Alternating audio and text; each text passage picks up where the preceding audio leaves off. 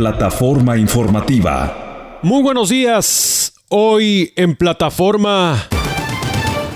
Estados Unidos expulsa más de 145 mil migrantes en tres meses. Mueren dos mexicanos en su intento de cruzar la frontera hacia la Unión Americana. Como adulto juzgarán a uno de los jóvenes implicados en el masivo tiroteo de Dayville. Por el contagio de una enfermedad sexual, hombre de Alabama decide asesinar a una mujer dentro de un Home Depot de Pensacola. En septiembre será la audiencia estatal del autor de la matanza en El Paso, Texas. Donald Trump propone que su juicio por incitar la toma del Capitolio sea en el 2026. Confirman un fallecido tras el poderoso sismo en Colombia. Candidatos cierran campañas en Ecuador, le tenemos los detalles. Prevén fuerte impacto de huracán Hillary en Baja California. Fiscal guatemalteco anuncia posibles arrestos contra miembros del partido Semilla a solo días de la segunda vuelta. Y en deportes, problemas en el Estadio Jalisco para poder albergar al partido del Atlas contra el América. Todo esto y mucho más aquí, en plataforma informativa, el otro nivel de la noticia. Comenzamos. Rivera Communications y HNS Media presenta el otro nivel de la noticia. Plataforma informativa. Ahora, lo que sucede aquí y en todo el planeta tiene plataforma. Tiene plataforma informativa con Gerardo Guzmán. Entra, escucha, despierta. En plataforma informativa Bienvenidos. Traído por Solano Law Firm, abogados de inmigración y Mi Pueblo Supermarket, la cadena de supermercados multicultural más grande de todo el estado. Plataforma informativa. ¿Por qué recomiendas a Solano Lo Firm? Porque es una excelente abogada, que habla en tu idioma. Lo primero que yo te digo de ella es que es una persona recta. Yo la recomendaría 100%. 100%, ya lo he hecho con varios amigos que tengo. Descubre como ellos la atención, la calidad del servicio de Solano Lo Firm, abogados de inmigración. Gracias a Dios y egreso trabajo, que mi caso fuera resuelto en un tiempo corto y, y sin ningún retraso. 1 960 9416 1-888-960-9416. Solano Lo Firm. Honestidad, servicio, soluciones. No te anda cobrando más después. A ella no le gustan las mentiras. Si, le, si ella te va a ayudar, ella te va a decir desde el principio. 1 960 9416 Solano Lo Firm. Porque es una persona que aparte de darte el lado profesional, te da la mano como ser humano. Los abogados en los que debes confiar. No representation is made that the quality of the legal services to be performed is greater than the quality of legal services performed by other lawyers. Plataforma informativa con Gerardo Guzmán. Muy buenos días, bienvenidos a Plataforma Informativa, el otro nivel de la noticia, el espacio para escuchar, narrar, conocer los sucesos y las voces que hoy hacen historia. El noticiero más completo en todo el sureste de la Unión Americana con información local, regional, nacional e internacional. Yo soy Gerardo Guzmán y hoy es viernes 18 de agosto del 2023. Contamos con una temperatura promedio de 68 grados Fahrenheit. De nuevo tenemos un amanecer fresco, casi otoñal. Sin embargo, este fin de semana será más caluroso. Vuelve el calor. Existe poca humedad en estos momentos, prácticamente cero probabilidad de lluvias, cielos soleados. En unos minutos más tendremos el pronóstico del tiempo para hoy y para el resto del fin de semana. Nos subimos a la plataforma de este viernes con eh, el informe que indica que Estados Unidos expulsa más de 145 mil migrantes en tres meses. Yanielis Castejón con la noticia. Según el Departamento de Seguridad Nacional, la autoridad deportó a más de 145 mil migrantes que llegaron a la frontera con México en los últimos tres meses. A partir del 12 de mayo, con las nuevas normas del gobierno de Joe Biden, expulsaron a cientos de miles de personas que cruzaron la frontera de manera irregular y no cumplieron con los nuevos requisitos para solicitar asilo. Las nuevas reglas dificultan que quienes hayan venido por tierra hacia la frontera con México puedan solicitar asilo, a menos que pidan una cita en una aplicación móvil o se les haya negado protección en un tercer país. A pesar de estas restricciones, el número de arrestos de migrantes ha aumentado en el último mes. Este incremento se ha dado en parte por un aumento en el número de familias, en especial de países como Guatemala, que llegan a la frontera sur de Estados Unidos. El Washington Post adelantó a inicios de mes que más de 130 mil personas fueron arrestadas en la frontera con México. Las cifras representan un aumento de más del 30% en comparación con junio, donde se registraron 99.545 detenciones. Les informó Yanirelis Castejón. De ahí nos vamos a la crisis migratoria en la frontera entre Panamá y Costa Rica. ¿Crece la tensión? Una protesta de un movimiento comunitario costarricense interrumpió este jueves el tráfico en la frontera entre Costa Rica y Panamá, un punto clave para el comercio y el tránsito de personas hacia Centroamérica. Los manifestantes pidieron más seguridad y control ante el creciente flujo de migrantes irregulares que buscaban llegar al norte del continente. Los integrantes del movimiento Defendamos la Frontera reclamaron al gobierno de Rodrigo Chávez que refuerce la presencia policial en la zona, que evite que los migrantes deambulen por la comunidad, que aumente el número de buses que los trasladan a la frontera con Nicaragua y que permita a los que no tienen dinero seguir su camino a pie. Los migrantes procedentes en su mayoría de Venezuela, Haití y Cuba se encuentran alojados en un centro ferial que no tiene capacidad para albergarlos. Además se quejan de la falta de baños, comida y atención médica. Algunos de ellos hacen comercio informal para poder costear su pasaje de bus, mientras que otros piden que los dejen caminar hasta Nicaragua.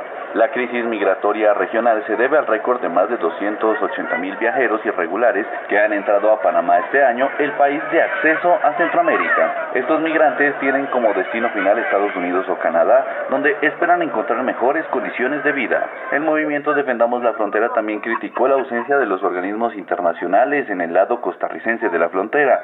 Según ellos, estas entidades no brindan ningún apoyo material ni psicológico a los migrantes ni a las comunidades afectadas por el fenómeno.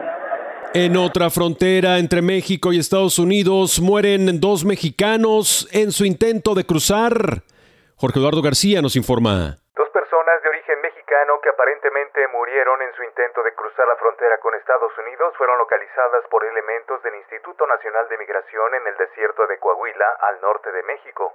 Autoridades mexicanas informaron que los hechos tuvieron lugar cuando 16 inmigrantes fueron abandonados por presuntos traficantes de personas.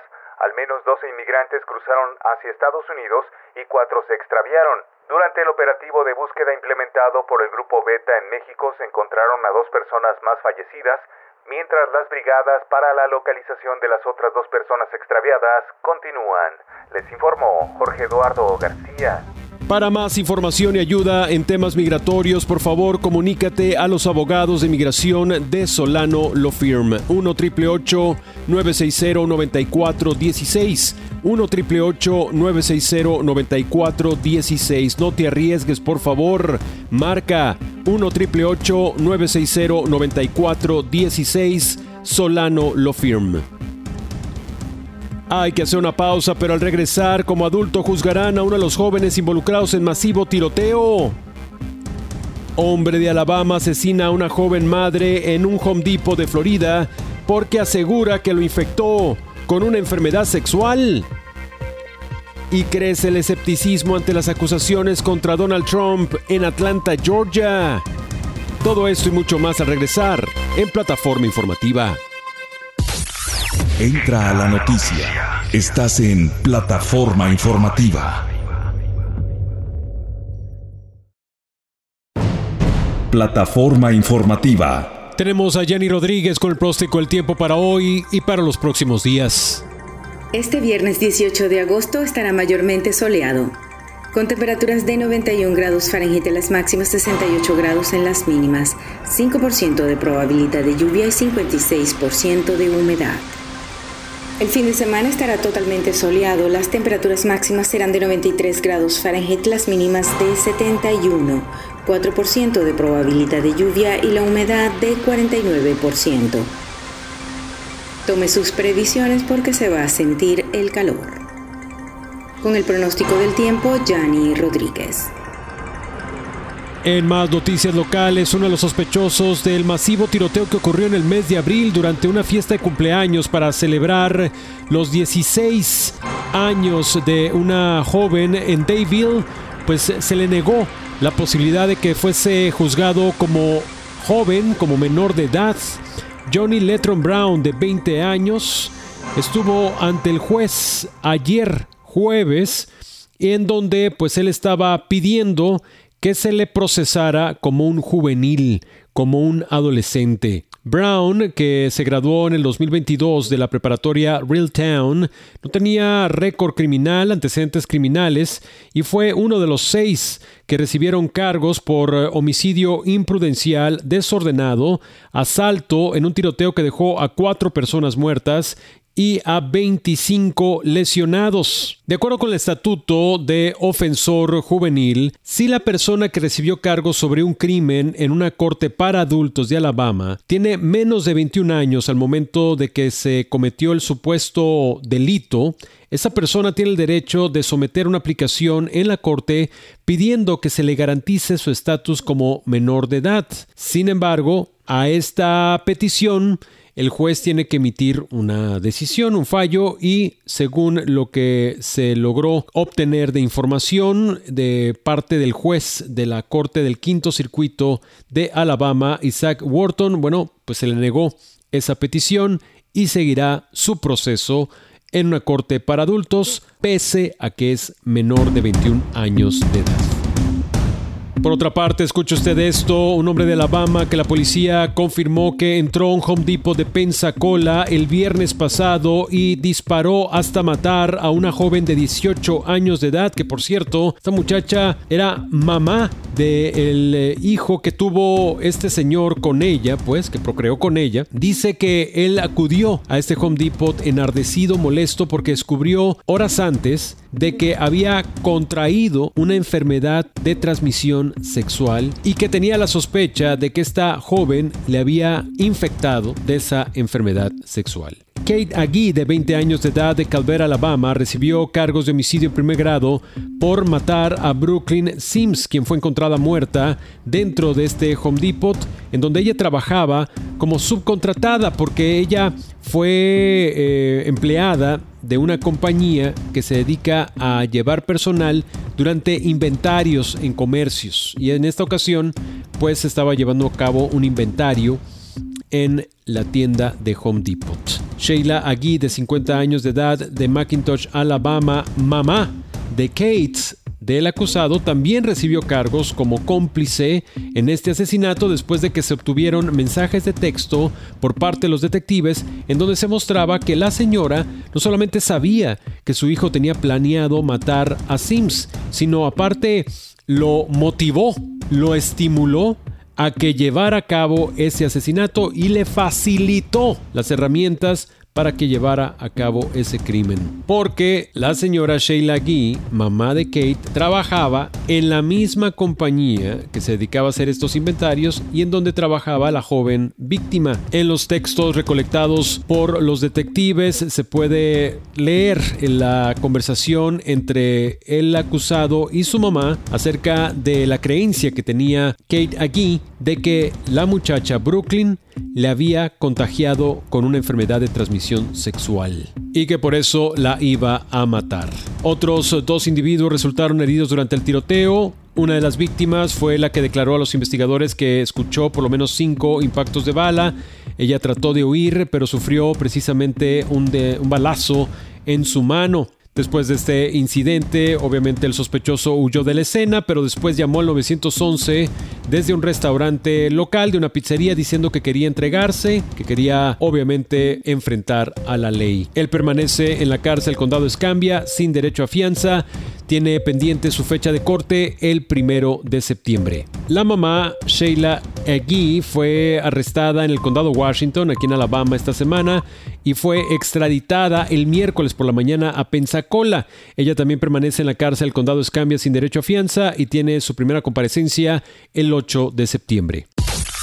Entra a la noticia. Estás en plataforma informativa. Tengo el reporte especial sobre lo que está pasando en Georgia a raíz de la acusación formal contra Donald Trump por tratar de intervenir en las elecciones del 2020 en ese estado, pero antes quiero darle el teléfono de los abogados de migración de Solano Lo Firm para que usted pueda resolver ese caso que tanto dolor de cabeza le ha dejado y más, porque lo intentó hacer con otro abogado y le hizo un desastre, lo quiso hacer con un notario y perdió su dinero. Marque a los abogados de migración porque ellos son genuinos, confiables, profesionales, efectivos.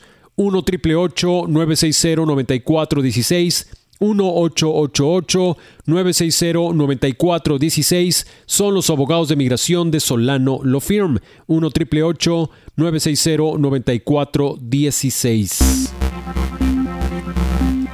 Definitivamente la noticia de esta semana fue la acusación que recibió Donald Trump por parte de un gran jurado en Atlanta, Georgia, por tratar de intervenir en las elecciones del 2020 y así revertir los resultados. Es algo sin precedentes y lo que muchos están tratando de elucubrar, ¿por qué en particular esta acusación es diferente a las otras que ha recibido en otras cortes, en otros distritos? Y por qué en este caso Donald Trump y sus aliados sí están preocupados de cómo van a ser tratados en este proceso judicial. Gracias a la alianza que tiene Hispanic News Service con Radio Bilingüe y plataforma informativa, preparamos este reporte para ustedes.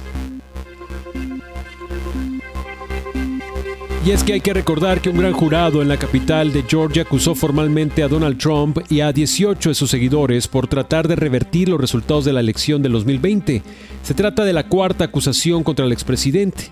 Con el apoyo de expertos y de líderes comunitarios presentamos este trabajo periodístico, el cual busca describir lo peculiar de este nuevo proceso criminal contra Trump y cómo esas acciones por las que se le acusa provocaron medidas legislativas para suprimir el voto a nivel local, pero también en estados vecinos como Alabama y Florida.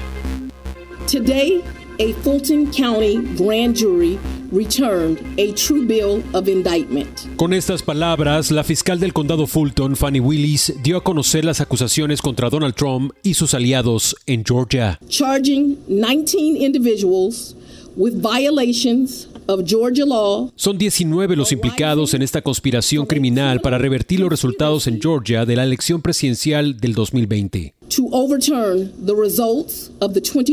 El analista político José Pérez destaca la gravedad de esta acusación. La esencia de la acusación es haber montado una empresa criminal, una organización para robarse las elecciones. Lo más relevante de este proceso en comparación con los tres previos es que les aplicaron la ley estatal contra el crimen organizado, destaca la procuradora Willis. Every individual charged in the indictment is charged with one count Una regla utilizada normalmente para perseguir a mafiosos. Influenced and corrupt Organizations Act. Las acusaciones se basaron en más de 160 evidencias. Pérez desmenuza algunas de ellas. Desde meterse en la computadora para la votación hasta hacer declaraciones falsas, firmar documentos falsos, presentarse como si fueran los miembros del colegio electoral cuando no lo eran, etcétera. Si a Donald Trump lo condenan, no podría indultarse, incluso aunque llegara a ganar nuevamente la presidencia, porque el gobierno federal no tiene autoridad en los tribunales de Georgia,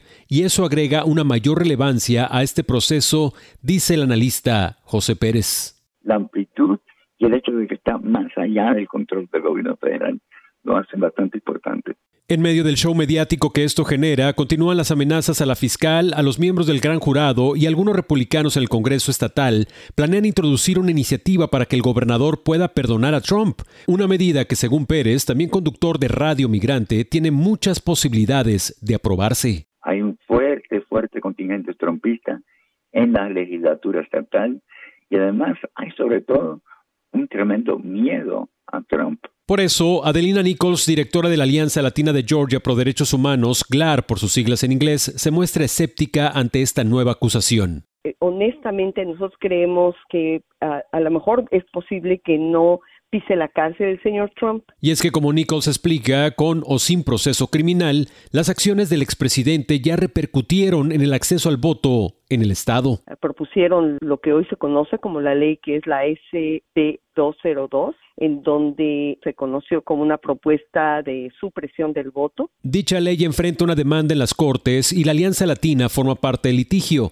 donde fueron hostigados e intimidados por los republicanos y nos dimos cuenta cómo buscaron intimidar no solamente a GLAR, sino a otros grupos y que participaron en este proceso legal en contra del Estado de Georgia. Al final, la directora de GLAR considera que con Donald Trump en la cárcel o no, lo más importante es que se impida la supresión del voto. Nosotros esperamos que venga un resultado favorable al cambio de las leyes, no solamente con respuesta de que sea encarcelado Trump, pero también en cambio con la SB 202 para que las comunidades de color podamos tener mucho más acceso para el día de las votaciones. Para Plataforma Informativa reportó Gerardo Guzmán.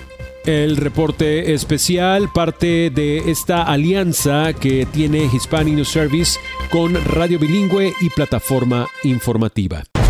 Plataforma Informativa con Gerardo Guzmán. 6 a 7 de la mañana. Plataforma Informativa. Entra, escucha, despierta bien informado. Solo en la jefa. 98.3 FM.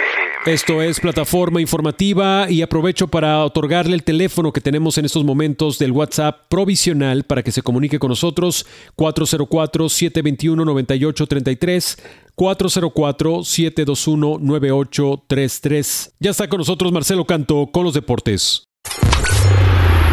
Plataforma Deportiva. Gerardo, ¿cómo estás? Te saludo con gusto en esta plataforma deportiva. Parece que en México no se aprende en cuanto al cuidado de canchas, de estadios, de inmuebles.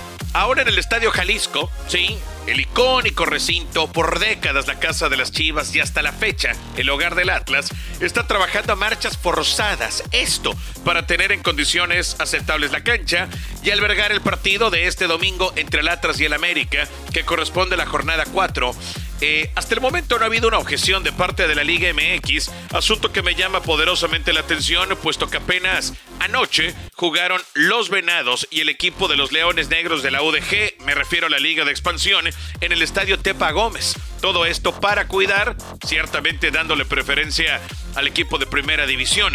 Todo ocurrió desde el 11 de agosto, cuando en un concierto de Romeo Santos, la cancha quedó en un pésimo estado y desde ese momento, trabajadores del inmueble, la Comisión Revisora de Estadios de la Liga MX no han dejado de intentar con un tratamiento que la cancha se recupere lo mejor posible. Se sabe que este viernes habrá una nueva, eh, eh, eh, una nueva revisión esperando que la cancha mejore. Lo están tratando de hacer con calzador, entre otras cosas, ¿no? Pero la verdad es que ha sido, ha, ha sido penoso. Incluso el duelo del Atlas femenil el pasado lunes. Su partido fue pospuesto por este mismo motivo. Parece que no aprendemos en México, ¿eh? Es una tristeza, pero pues pareciera que con lo ocurrido hace unos años con el Estadio Azteca y la NFL había sido suficiente, ¿no? Lamentablemente, ¿no? Regreso contigo, Gerardo. Buen día. Gracias, Marcelo. Hay que hacer una pausa y regresando tenemos mucho más en Plataforma Informativa. Plataforma Informativa. Regresamos.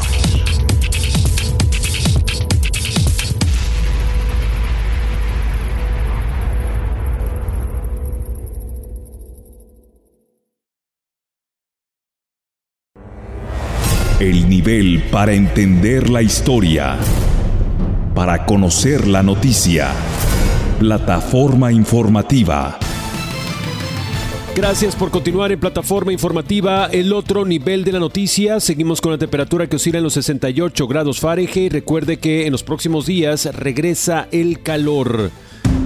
Vamos a Texas porque será en septiembre la audiencia en una corte estatal del autor de la matanza en el Walmart del Paso.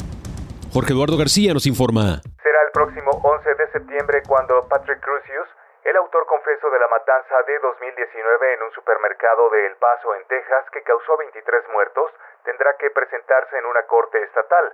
Crucius fue sentenciado el pasado 7 de julio a 90 cadenas perpetuas consecutivas en una cárcel federal por ese ataque racista dirigido contra hispanos e inmigrantes tras declararse culpable de cerca de más de 90 cargos federales de asesinato, intento de asesinato y crímenes de odio. El fiscal de distrito de El Paso, Bill Hicks, dijo que buscará la pena de muerte para Crucius, pero reconoció que será el jurado el que decida el destino del reo.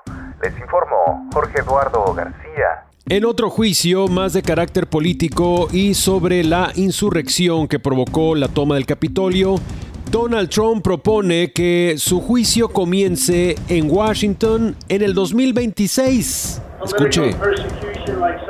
La defensa de Donald Trump propone que su juicio por cargos federales sea retrasado para abril de 2026. Los abogados del expresidente estadounidense hicieron la propuesta el jueves sugiriendo una fecha muy posterior a los comicios presidenciales del próximo año. Los abogados del exmandatario argumentan que les tomaría meses procesar los documentos del caso.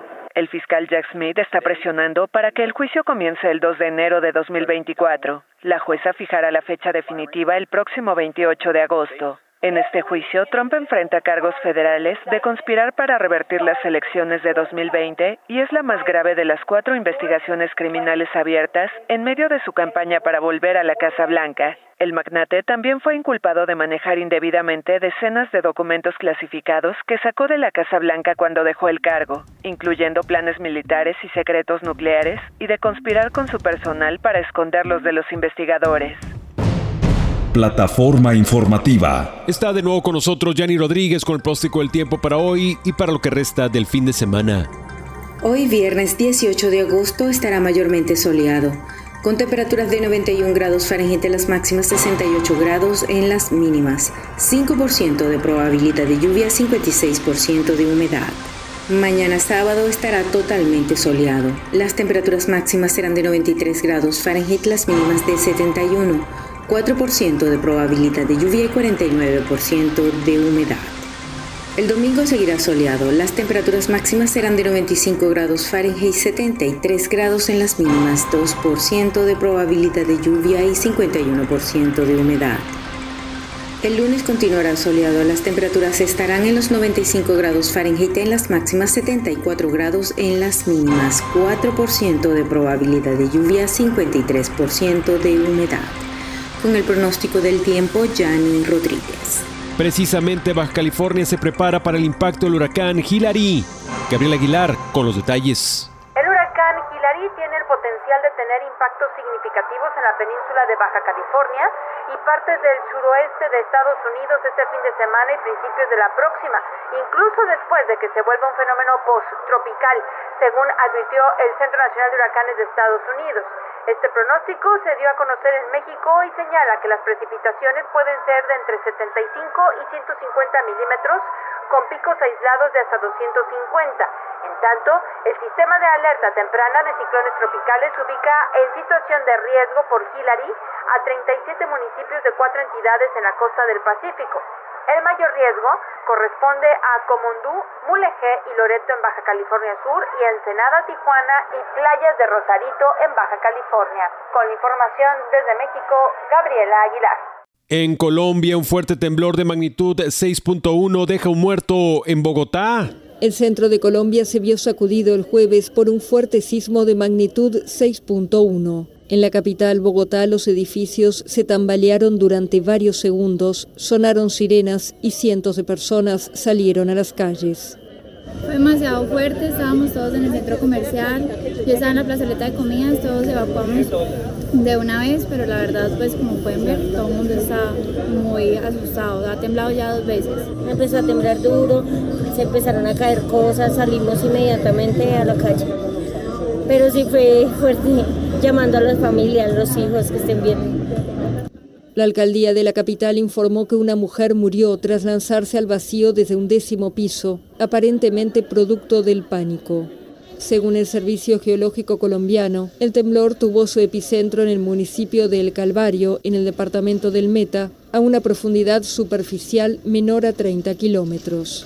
Cerca de 10 minutos después del primer evento, el Centro Geológico registró una réplica con epicentro en Villavicencio, esta vez de magnitud 5.6. El centro de Colombia tiene una gran actividad sísmica y allí está una de las principales fallas geológicas del país. En más de Latinoamérica, fiscal anuncia posibles arrestos de dirigentes del partido de Arevalo en Guatemala.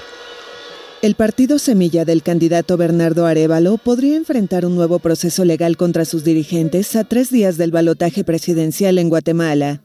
No descartamos allanamientos, no descartamos órdenes de aprehensión, no descartamos solicitudes de antejuicio después del 20 de agosto, porque son eh, líneas de investigación que nos va a permitir a nosotros sustentar una investigación técnica y científica. Así lo anunció el jueves el cuestionado fiscal, cuya cruzada contra Semilla comenzó después de que Arevalo diera la sorpresa en la primera vuelta electoral del 25 de junio y pasara a segunda vuelta con la ex primera dama Sandra Torres.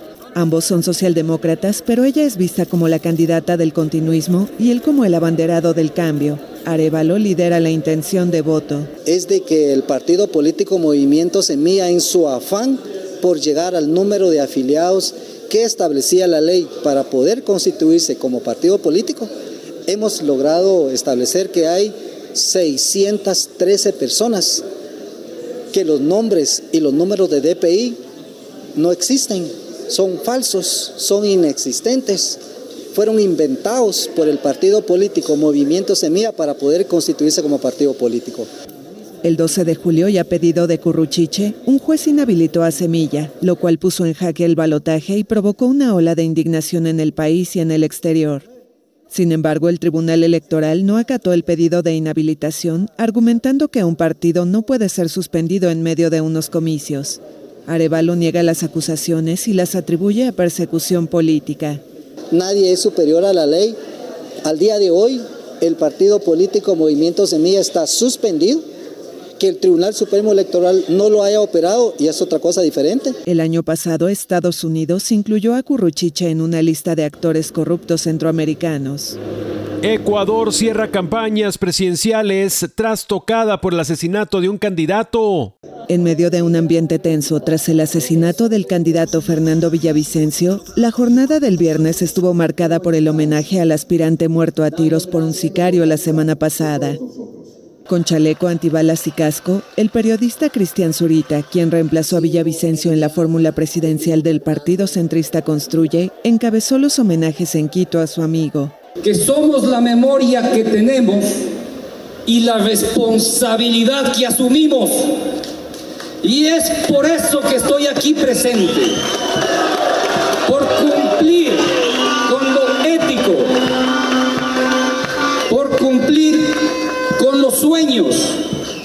por no permitir la destrucción de un proyecto.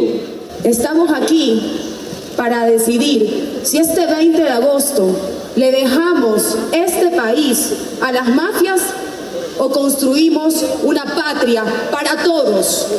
La izquierdista Luisa González, favorita en las encuestas, visitó Guayaquil para convencer a los votantes que le ayuden a conseguir la presidencia en la primera vuelta, la gran ambición de su padrino político, el exmandatario Rafael Correa.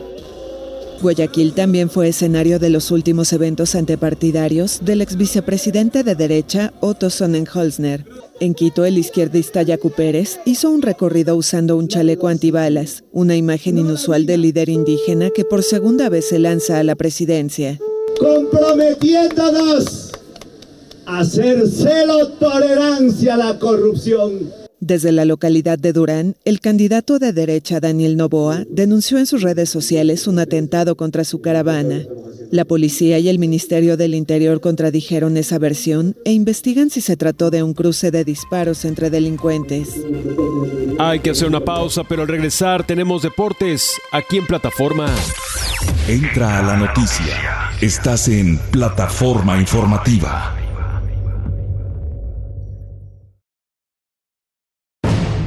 El otro nivel de la noticia. Plataforma deportiva. Gerardo, ¿cómo estás? Un placer saludarte a ti y a todos ustedes en esta plataforma deportiva. Seguramente tú y muchos de ustedes han escuchado hablar de la historia de Blindside. Una película protagonizada por Sandra Bullock hace algunos años, nominada al Oscar en su momento también, y que retrata la historia de una promesa del fútbol americano, sin hogar, sin mayores oportunidades en sí, y que una familia, la familia Tawi, de Memphis, Tennessee, le abre las puertas, le ofrecen casa, le ofrecen educación y a la postre es seleccionado en el draft y, tiene una carrera prominente con la organización de los Cuervos de Baltimore en la NFL y quien además termina ganando el Super Bowl, ¿no? Pues ahora resulta que esta historia que parece y fue literalmente para una película de Hollywood eh, y con nominación al Oscar incluida, parece que esa historia en la vida real está llegando a su fin. Eh. Y vamos por partes porque creo que es una historia eh, bastante interesante. Esta familia, en lo último, Sean y Leigh, eh, y Leigh Ann Tawi, esta última a quien interpreta Sandra Bullock en la citada película, ahora tiene la intención de aceptar una orden para que se ponga fin a la tutela que legalmente aún tenían, es decir, como una especie de padres sustitutos, que aún tenían sobre Michael. Michael quería poner fin a la tutela, incluso llevó el caso a la corte, presentó el lunes una petición ante la corte de Tennessee acusando a los Tawi de mentirle para que firmara documentos que los volvían tutores en vez de padres adoptivos. Esto fue hace casi 20 años. Hoy Michael Orr, ya retirado desde hace algunos años de la NFL, tiene 37 años y quiere una contabilidad completa de los activos. Al considerar que la historia sobre su vida generó millones de dólares y dice Orr que no ha recibido un solo centavo de la película The Blind Side. Incluso está acusando a los Tawi de representarse falsamente como sus padres adoptivos, luego de descubrir apenas en febrero de este año que la tutela no era el arreglo que él suponía y no establecía relación familiar alguna entre él y los Tawi. Sin embargo, dicen los abogados de los Tawi que Orr sabía muy bien que no se le había adoptado. Eh, incluso esto, pues se me lo preguntan a mí, tiene cierta lógica, de que se haya sido una tutela más que una adopción, tomando en cuenta que pues ya era un adolescente casi adulto cuando esto ocurrió y no propiamente un niño o alguien menor que no tuviese eh, eh, eh, uso de razón como tal.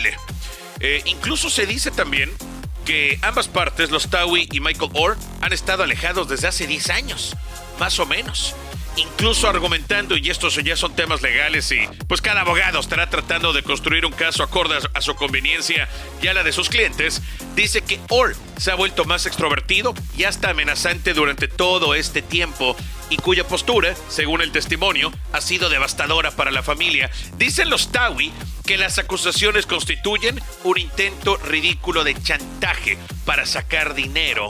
Eh, eh, es una pena, ¿verdad? Que una película que haya terminado con final feliz en la vida real unos años después tenga un final eh, que tenga un involucramiento legal de esta categoría que lógicamente ha despertado el interés de la prensa, ¿no? en fin, entre otras cosas, incluso los Tawi dijeron que Orr amenazó con sembrar una historia negativa sobre ellos en la prensa, a menos que le pagaran 15 millones de dólares. En caso de esto ser cierto, desde mi lectura, Orr se habría vuelto verdaderamente loco y en efecto, como dicen los Tawi, sonaría a chantaje. Será un tema legal que va a tomar, creo yo, cuando menos algunos meses y ya veremos en qué termina, ¿no? Lo cierto es que la historia, que la historia de estas dos partes, creo que hoy sería aún una mejor película. Gerardo, te mando un fuerte abrazo, que tengan excelente fin de semana. Lunes volveremos. Gracias Marcelo por toda la información. Así es como culminamos la edición de hoy de Plataforma Informativa. Agradezco el apoyo técnico a Francisco Quintanilla. Antes de despedirme, le recuerdo que nos puede escribir, eh, contactar o seguir en las redes sociales, en Facebook HNS Noticias, en em, Instagram como HNS Media o en Twitter arroba HNS Digital para mantenernos en comunidad, para mantenernos en contacto. Soy Gerardo Guzmán, que tenga usted un excelente fin de semana. Entraste a la plataforma. Alcanzaste la noticia. Esto fue Plataforma Informativa. Te esperamos. Te esperamos en la próxima emisión. En la próxima plataforma. Traído por Solano Law Firm. En migración, los abogados en que debes confiar. Y por Mi Pueblo Supermarket, la cadena de supermercados multicultural más grande de todo el estado. Esta fue una producción de HNS Radio.